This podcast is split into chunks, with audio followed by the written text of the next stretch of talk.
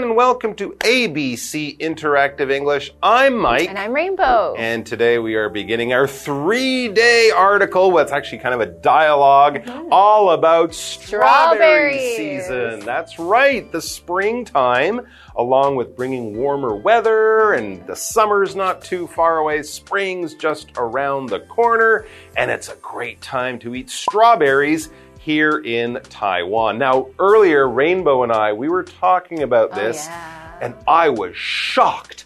I was shocked to find out she is a strawberry thief. a strawberry. You're a thief. strawberry criminal. You just told me. You just admitted it. And if there are, are there strawberry police? No, there aren't strawberry police. But if there were, they would be looking for you because you used to do what I did. You go strawberry picking and then you eat all the strawberries. So actually, there is a place in Miaoli. Yes, They okay. let you go in, Right. and then you can pick all of the strawberries you wanted. Right. You have like a time limit. Okay. And then you can also eat them. Oh, you're allowed to You're eat them. allowed to. Oh, and then they'll weigh it, and then you Right. can buy the rest. I see. Take it home. When I grew up, you were supposed to put them all in the basket Okay. and pay for them later. But yes, I was a strawberry thief Ah! too. When I was a kid, you look around, no one's watching. One for the basket, one for me. One for the basket, two for me. and that's a fun thing about strawberries, fun. right? You can't really pick your own bananas No. or choose your own kiwis. Yeah. But you can go out and pick your own strawberries. And luckily, it is a fruit or a berry Yeah. that grows very well here in Taiwan. Yeah, So and it's a, lot of fun. thing to do. Not just picking them, but then of course you get to take them home, you get to eat them straight out of the basket, or you can start cooking with them, oh, make delicious Jam. desserts, jam, Ooh, put them in a delicious drink, a smoothie Turkey? or something like turkey. Make him put him in the turkey jam. Oh, I see. Okay. Okay. Instead of cranberry, Yeah, yeah. you can have strawberry. Okay. Nice idea. Well, let's check out Taiwan's strawberry season. It's a good time to start eating some strawberries.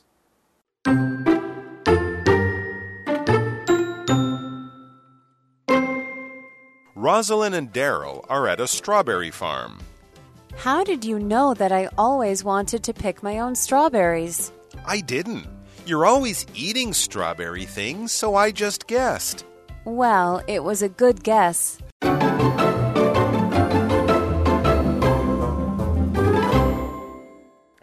Okay, so as we can see, the title there is Taiwan's Strawberry Season. And yes, we can talk about the seasons like spring, summer, fall, winter, but we also often talk about fruits and vegetables having seasons. Yes. This is the time when they grow. This is the time when we can probably buy them from here in Taiwan. If they're out of season, then we often have to get them sent from other countries. This is also the time when the fruits taste their best. Exactly right. When you want to buy them and have them be at their best, buy them in season, and strawberry season is starting soon. Since it's a dialogue, we have a couple of characters to meet, so let's do that now. Rosalind and Daryl are our characters. Rosalind and Daryl are at a strawberry farm. Hmm. Ooh, that's exactly the place where I went to pick strawberries. There you go. Very cool. So, yes, a strawberry farm. Strawberries, it is a type of berry. It's not a fruit. Fruits grow on trees. Berries will grow on bushes closer to the ground. When you think of strawberries, we use this uh, little berry in a lot of things. Strawberry ice cream is very popular. Strawberry milkshakes might be something you like. Or you can eat strawberries on their own or mix them with other things like blueberries or raspberries and have a little berry salad, which is also very nice if you can do that. So let's get into it and see what's going on. Rosalind begins our dialogue. How did you know that I always wanted to pick my own strawberries? You guessed it. Cool. So she's never done this before. She's always wanted to. Exactly. This has been like a wish or a dream, something she's never managed to do, but today is the day. That's kind of surprising. I guess, well, for me it is. Hmm. Most of my friends, we went when we were little kids. Yeah, Right? me you go with your family. It's a wonderful thing to do on a Saturday or Sunday afternoon. But I guess Rosalind never got the chance. So luckily she and her friend Daryl are doing it today. He says, I didn't. He didn't know that she had never picked her own strawberries. He didn't know that this is the first time she's done this. It's just lucky that it worked out that way. But he had a good idea that even if she hadn't done it or had done this activity, it would be something she would like. And he says why he thought that. You're always eating strawberry things. So I just guessed. Good strawberry guess. candy, strawberry chewing gum, all sorts of strawberry cookies or things like that. Roslyn is a strawberry nut. Yeah, and Daryl was very observant. He has a mm. good eye. Yeah, he noticed that. Yeah, Rosalind says, Well, it was a good guess. That mm-hmm. means you guessed right. So when we guess something, we make sure is it right or not, but we are not sure. So we are not totally sure, but we use some facts and information that we may have heard, we may have seen to make a guess. So the second time here, I'm using guess as a noun. So when you make something that is a statement that you think is true, it's called a guess. For example, my guess is that you like strawberries. If I use it as a verb, I guess you love strawberries because you are eating strawberry things. Okay, so we have a very quick break coming up and then we'll be right back with the dialogue.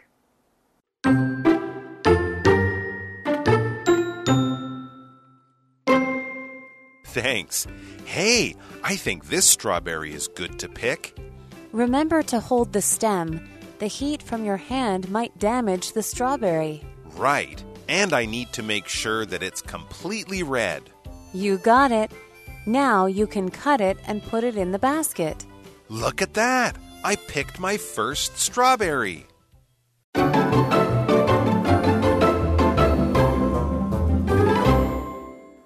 Right, we are back at the strawberry farm with Daryl and Roslyn. Roslyn was just saying to Daryl that it was a good guess for him to bring her to a strawberry farm. A good guess that she loves all things strawberry. And it's also nice because mm-hmm. they're friends and Daryl noticed something that his friend Roslyn really loves. Anyway, so Daryl says, thanks. Thanks for, you know, thanking me for my good guess. They're just being friendly mm-hmm. there. And then he changes the topic just a little bit. He says, Hey, as he notices something around them, as he sees something nearby. Hey, I think this strawberry is good to pick. So I can imagine they're in the middle of the field. There are lines and rows of strawberry bushes all over the place, and they're probably bent down, Oh, right? yeah. We mentioned strawberries grow in bushes near the ground.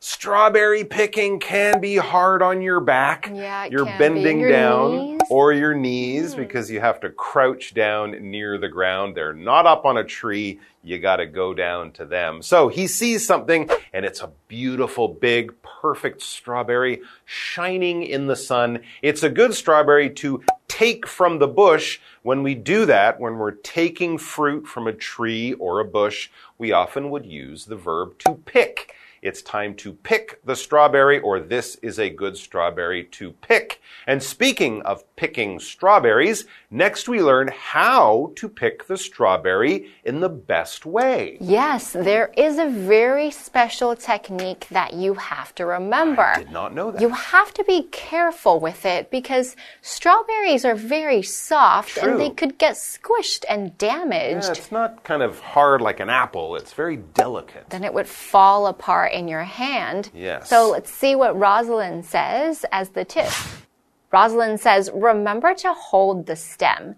The heat from your hand might damage the strawberry. That's right, because it's so soft. Okay. And you know, we're under the sun. True. So I'm sweating already. If I touch that mm. strawberry and it's very ripe, mm-hmm. it's getting soft, I it would just turn into jam in my hand. Okay, so hold the stem mm-hmm. while you're picking the strawberry. That's right. And to hold is the action of taking something by the stem or an arm, or typically there's something long that you can grab onto. So that grabbing action is to hold. For instance, I can say, hold my hand while we're crossing the street. Then you would hold my hand here or hold my hand here. If you're holding the stem of the strawberry, then that's the long part where it grows on and not the actual fruit. So we're going to hold on to that instead. So we're going to hold the stem. Okay, and as you mentioned, that's what a stem is. Hmm. Many growing things, flowers, plants, and etc.,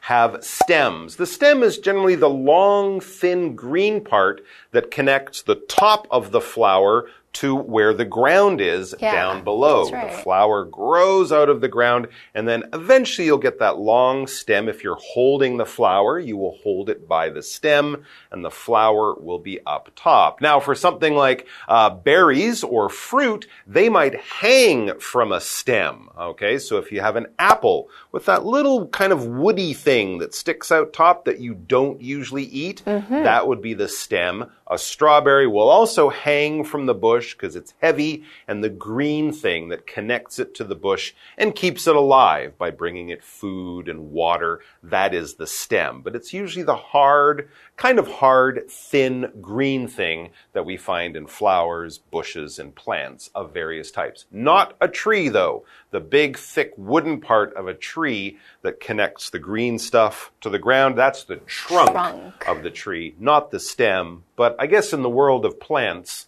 it kind of does the same thing. Yeah, exactly. So when we're looking at a very small fruit such as a strawberry, it's mm-hmm. soft mm-hmm. and it's very, very easy to damage it. And to damage something, which means to break it or to mess it up or to squish it, to hurt it, mm. you can damage many different things if you damage a strawberry, then you might squish it flat. You could say damage a relationship. If we're arguing, we would ruin it and destroy it. So to damage it means to destroy something. That's right. Now, of course, usually damage is for things in the world, things in ourselves. If you fall off your bike, you won't damage your body, you won't injure yeah, your body or something like that. But yes, you'll damage your phone by dropping it, damage a car in an accident. All right, back to the dialogue. Right. And I need to make sure that it's completely red. Okay, that's good basic strawberry picking intelligence or knowledge. Don't pick the green strawberries. They're Don't not pick the yet. white strawberries. They kind of go from green to white to red. Yeah. I think as they become better to eat. In the same way, the bananas, when they're in that perfect shade of yellow or strawberries, that perfect red color, that is the time to pick them and to eat them when they taste the best. When the strawberry is completely red, totally red, a hundred percent red. It's all red, except of course for the little leaves at the top. Those will always be green, but you don't eat those. But all of the strawberry, the body or the flesh of the strawberry is totally red. Perfect. Grab it, eat it, yum. Yum.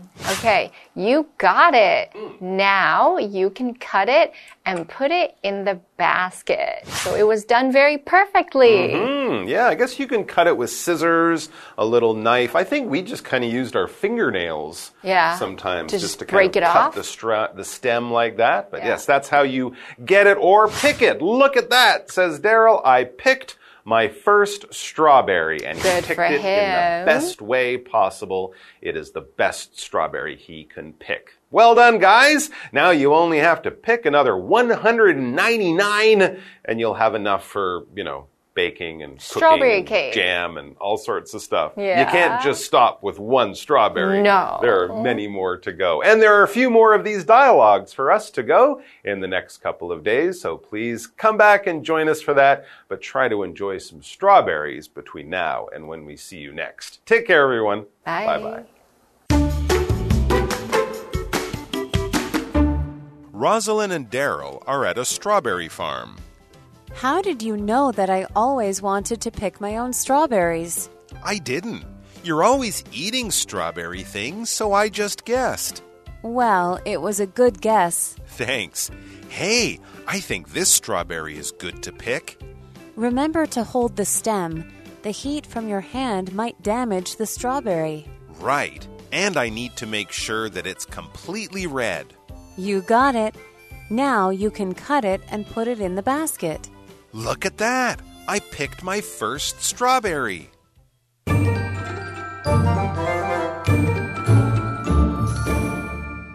Hi, I'm Tina。我们来看这一课的重点单字。第一个，strawberry，strawberry，名词，草莓。We picked lots of strawberries yesterday。我们昨天采了许多草莓。下一个单字，guess，guess， 动词，猜测，它也可以当名词。我们先来看看动词的例句。I didn't know the answer, so I had to guess。我不知道答案，所以只好猜了。我们再来看看名词的例句。I made a guess, and it turned out to be the right answer。我猜了一下，结果居然答对了。下一个单字 hold，hold 动词握拿，它的三态是 hold, held, held。The police officer was holding a gun。那位警察当时正拿着一把枪。最后一个单字 damage，damage 动词损害、毁坏。The fire damaged everything in the house。那场火灾毁了屋子里的所有东西。接着我们来看重点文法。第一个，something is good to 加动词，某物可以适合怎么样了 ？Good 在这里指的是合适的、够好的。我们来看看这个例句：These shoes are good to wear for hiking。这些鞋子适合践行时穿。下一个文法，You got it，你说对了，这是一个口语用法，固定用过去式。Get 是懂、明白的意思。我们来看看这个例句：I think the best time to go to the beach is in the morning。 我认为早上是去海滩的最佳时间。You got it. It is usually less crowded in the morning and the weather is cooler. 你说对了，早上通常人比较少，天气也比较凉爽。以上就是这一课的重点单词跟文法，回去记得复习哦。我们下一课再见，拜拜。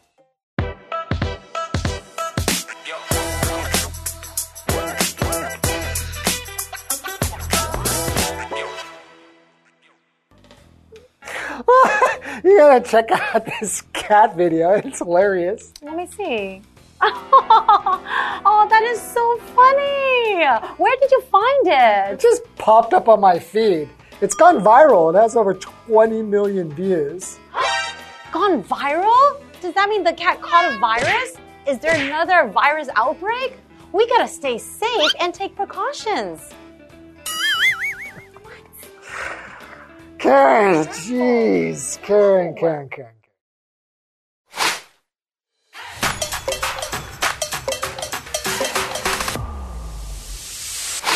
All right, today we're going to talk about the phrase go viral. What does go viral mean? Go viral means to become very popular by being shared quickly from person to person, especially through the internet. Oh, I see. So it's like when a video gets a lot of views or shares on social media, we can say that it has gone viral. Precisely. Just like a real virus, it starts with a few people and then spreads everywhere. You can also use go viral for other things like a meme, a photo, a song, or even a news story. So it's like when everyone starts sharing and talking about something so passionately that no one can really avoid it. Yep, and it doesn't have to be funny. It could be something amazing, shocking, or even sad. As long as it gets a lot of attention and shares, it has gone viral. Well, that cat video totally deserves to go viral. It's hilarious. I agree. It's the funniest thing I've seen all day. Okay, well, that's all for today. And we'll see you next time. Bye bye. Bye bye.